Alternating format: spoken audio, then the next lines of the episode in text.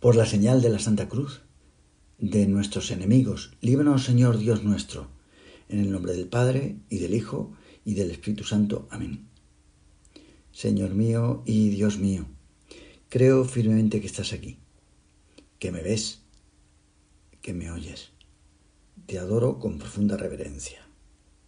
Te pido perdón de mis pecados y gracia para hacer con fruto este rato de oración. Madre mía Inmaculada, San José, mi Padre y Señor. Ángel de mi guarda, interceded por mí. El Evangelio nos cuenta la historia de unos científicos a los que el Señor llamó.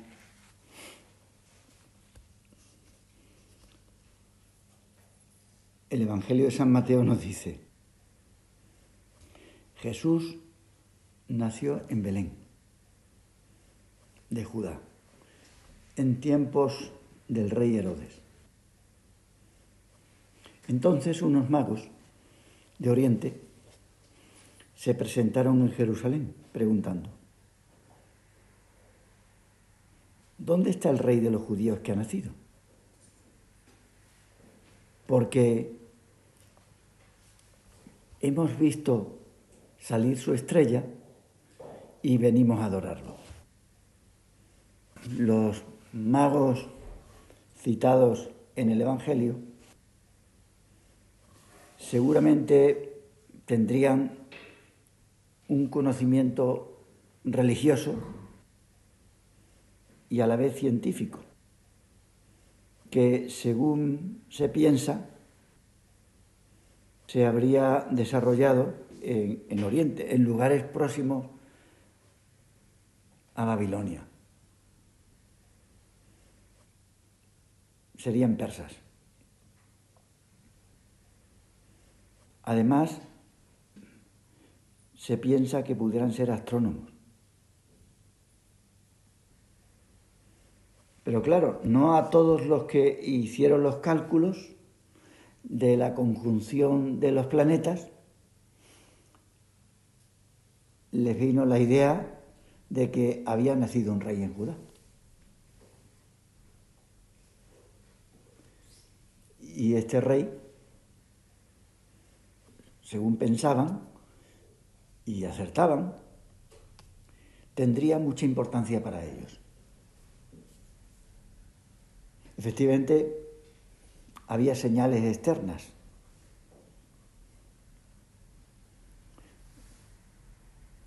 Todo hacía pensar que la estrella, aquella estrella, les estaba enviando un mensaje.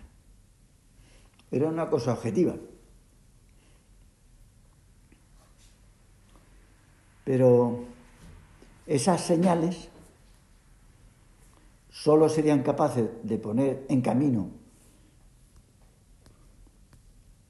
a unas personas que también tuvieran una cierta inquietud interior. Por supuesto que eran cosas externas, pero si ellos no hubieran tenido por dentro una inquietud, aquello no les hubiera dicho nada, tal como hoy acontece. Estamos en una situación muy difícil. Pero hay gente que esto les dice poco, muy poco o nada.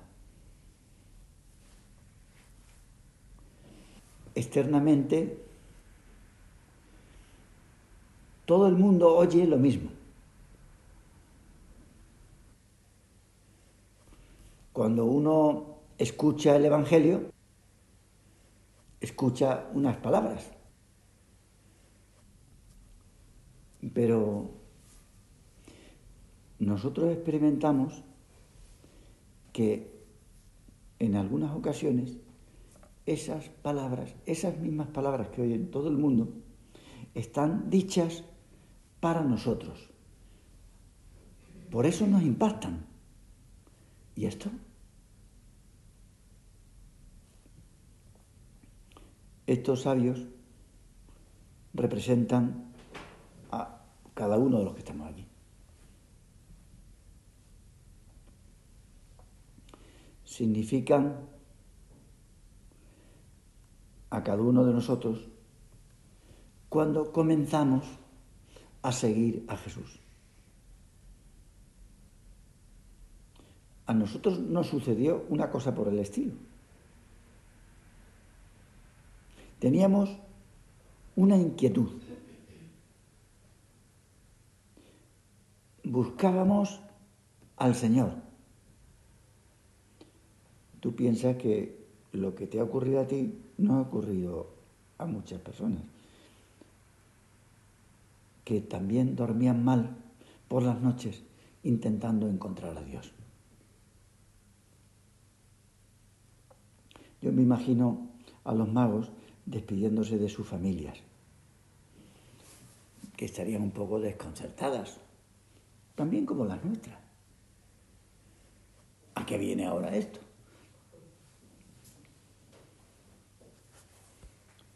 Pero ellos, lo mismo que nosotros, teníamos la seguridad de que una persona iba a cambiarnos la vida y nos la ha cambiado bien cambiada. La estrella. Con Kepler, la astronomía calculó que en torno al año del nacimiento de Jesús surgió una supernova, una estrella en la que se produjo una enorme explosión, una explosión tremenda que hace que nosotros veamos aquello Y, claro, puede verse donde antes no se había detectado. Porque una explosión de tal tamaño da la impresión que ha nacido una nueva estrella. Esto es lo que ellos vieron. Donde no había, ahora hay, ¡pum! Además, por aquel tiempo se dio una conjunción de astros que ellos estaban acostumbrados a estudiar. Se puede resumir la cosa con que Júpiter, la estrella de la más alta divinidad de Babilonia, la divinidad suya, aparecía en su momento de apogeo en el cielo junto a Saturno. Y esto, Saturno, e, era el que representaba la estrella del pueblo de los judíos. Aparece Júpiter, su dios más importante, en apogeo, junto a el representante estelar del, del pueblo de los judíos. Ah, pues esto, algo pasa ahí en este territorio. De ahí los astrónomos de Babilonia podían deducir que un evento de importancia se daría en el país de Judá. Y podrían interpretar cómo había nacido la estrella.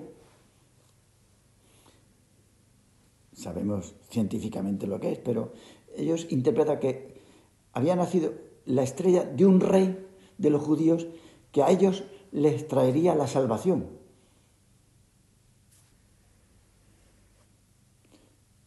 Pues esa posible explosión cósmica podría haber sido una primera señal para la partida. ¿Vieron eso? Vamos a lanzarnos. Pero claro, la estrella no habría podido hablar a esos hombres si ellos no hubieran sido removidos también interiormente. No solo era una cosa externa, que lo era, sino también por dentro ellos estaban siendo removidos. También había como una pequeña explosión. Surgía algo. Sí, esa es la oración. donde el Señor nos, nos agita, nos envía destellos. Poco a poco parece que va formando nuestra estrella personal. No es lo mismo cuando nosotros empezamos a hacer oración mental que ahora, en la actualidad. Se va desarrollando el camino que hicieron los magos es el camino que hacemos muchos. Indudablemente que tú y yo hemos hecho.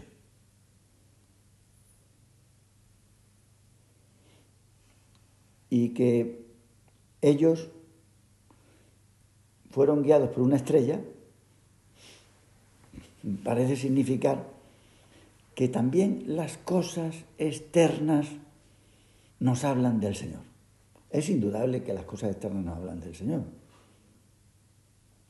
pero porque hay una disposición.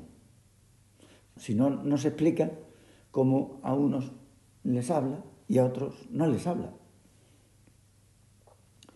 Una puesta de sol pues, nos habla de Dios, la belleza de un paisaje nos habla, la conversación con una persona incluso la recordamos. Pero estas cosas a nosotros no nos afectarían si por dentro no tuviéramos una inquietud. Una inquietud que a lo mejor no sabíamos cómo definirla. Hasta que llega, es esto. Si a ti te preguntaran, que te lo habrán preguntado, ¿por qué seguiste al Señor?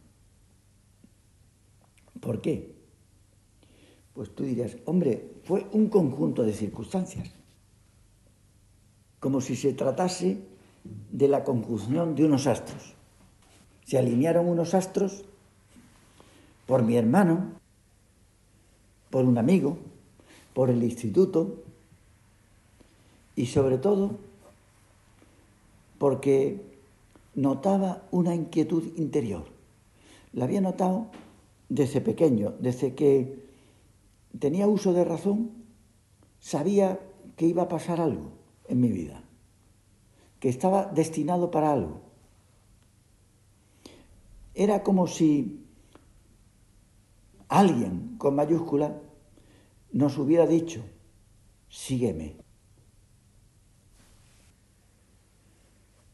Parece como si en la vida de cada uno si hubiera dado una explosión que a lo mejor se dio en la adolescencia. Sí, era como un enamoramiento, una obsesión que uno tenía. No es que hubiera nacido una estrella, la estrella siempre había estado allí. Claro, siempre había estado allí, pero al darse la explosión, la gente empezó a decir que algo nos estaba pasando. Las personas que nos veían de fuera, a esta le ocurre algo. Mira, la primera persona que lo notó, la más observadora, mismo que uno puede observar los astros, hay una persona que nos observa a nosotros. ¿Quién? Pues tu madre. Es la primera que lo notó. Le pasa algo. Éramos el mismo, sí, pero no éramos el mismo. Algo estaba cambiando y se notaba. Es que estábamos siguiendo a una persona. En el caso de los magos era razonable, muy razonable, que se dirigieran a Jerusalén en busca del recién nacido. Era un rey donde iba a nacer, en la capital. Y si nacía en la capital, tendría que nacer en un palacio. Por eso fueron allí. Aquellos hombres tenían sentido común, sensatez, virtud humana. Y allí en Jerusalén, allí, precisamente allí, es donde la palabra de Dios les enseña el camino que han de tomar para encontrar a Jesús. Nosotros también tendremos, y de hecho nos dirigimos, pero ahora también, porque a veces la estrella parece que desaparece en un momento, nosotros nos dirigimos a quien nos podía orientar. Puede ocurrir que si nos equivocamos, porque aquellos hombres dicen, se equivocaron. Bueno, no se equivocaron, pero se equivocaron de alguna forma porque los habitantes de Jerusalén se sobresaltan. Los magos llegan al Palacio Real de Jerusalén y preguntan por el recién nacido, con toda ingenuidad. Eran personas sencillas. El rey Herodes se sobresaltó y toda Jerusalén con él. La verdad es que es muy comprensible el sobresalto de Herodes ante la noticia del nacimiento de un misterioso pretendiente al trono. Era su competidor. Así que con el fin de aclarar la cuestión extremadamente peligrosa desde el punto de vista personal de Herodes, lo que hace es convocar a los sumos pontífices y a los que sabían, a los letrados del país, a las personas instruidas sobre las profecías y se interesa, se entera, y dice, a ver qué pasa. Bueno, pues lo que tendría que haber sido una buena noticia, que fue el descubrimiento de Jesús, para algunas personas fue un motivo de agitación, como también pasó en nuestra vida. Pero eso es una buena noticia, ¿no? El descubrimiento de la estrella, el descubrimiento de Jesús, nuestra vocación. No todo el mundo reaccionó como se espera. Parece como si Dios fuese una persona incómoda para algunos. Porque sí, indudablemente, Dios estorba a nuestra vida rutinaria. Estaba previsto que tú hicieras una serie de cosas en tu vida, tú estudiaras, tú hicieras, tú funcionaras, y de buena a primera, un cambio a esa rutina, a lo que se esperaba de ti. Y hay gente que eso no le sienta bien. La respuesta de los jefes de los sacerdotes y de los escribas fue, y tú, Belén, tierra de Judá, no eres ni mucho menos la última de las ciudades de Judá, pues de ti saldrá un jefe, que será el pastor de mi pueblo Israel. Se cumplían así dos profecías.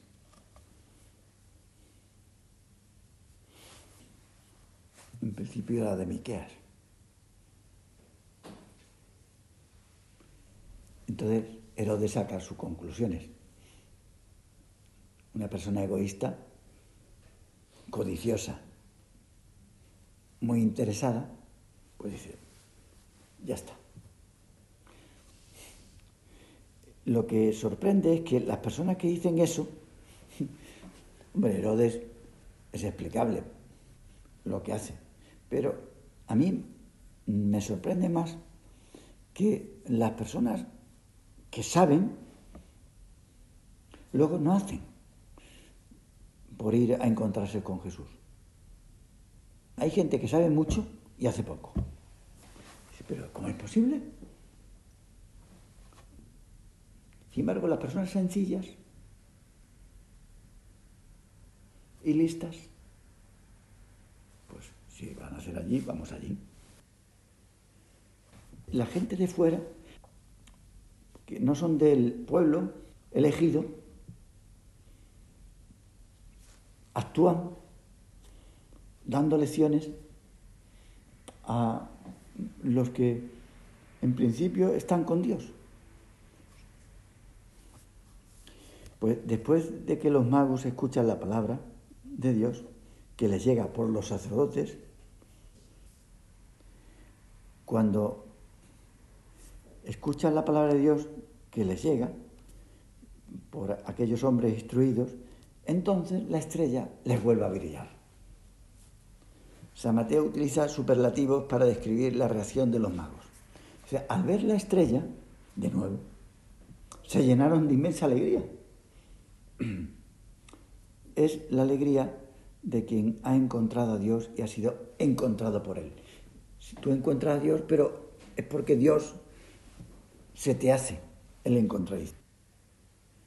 Entraron en casa, vieron al niño con María su madre y cayeron de rodillas y lo adoraron.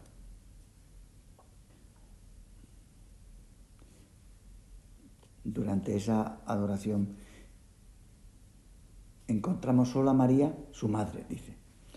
Probablemente San Mateo, al no citar a San José, quiere recordar que el nacimiento de Jesús sea sin intervención de varón. Y ante el rey niño, ¿qué es lo que hacen los magos?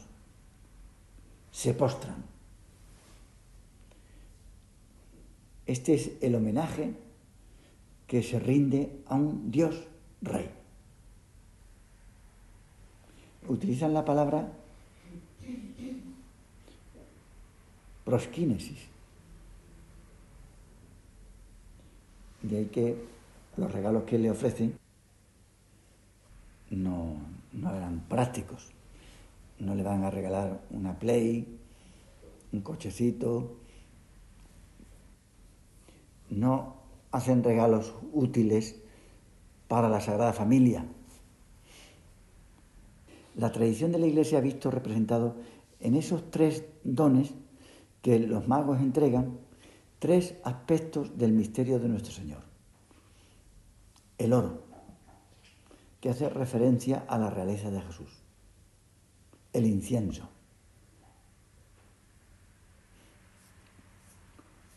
que hace referencia a ser hijo de Dios. Dios, ese rey al que se le hace la entrega del oro, es a la vez Dios. Por eso el incienso. Y la mirra, el misterio de su pasión. Muchos vieron a Jesús, a ese niño, que era como los otros niños. Sin embargo, los magos supieron ver en él al Salvador. Y entonces le, le presentan los dones más preciosos que tienen ahí en el Oriente. Mira, también nosotros podemos entregarle los dones mejores que puede ofrecer un hombre. ¿Cuáles son? La fe, la esperanza y nuestro amor. Estos son los regalos que más le gustan. Aun siendo el Señor, que lo es, no los posee.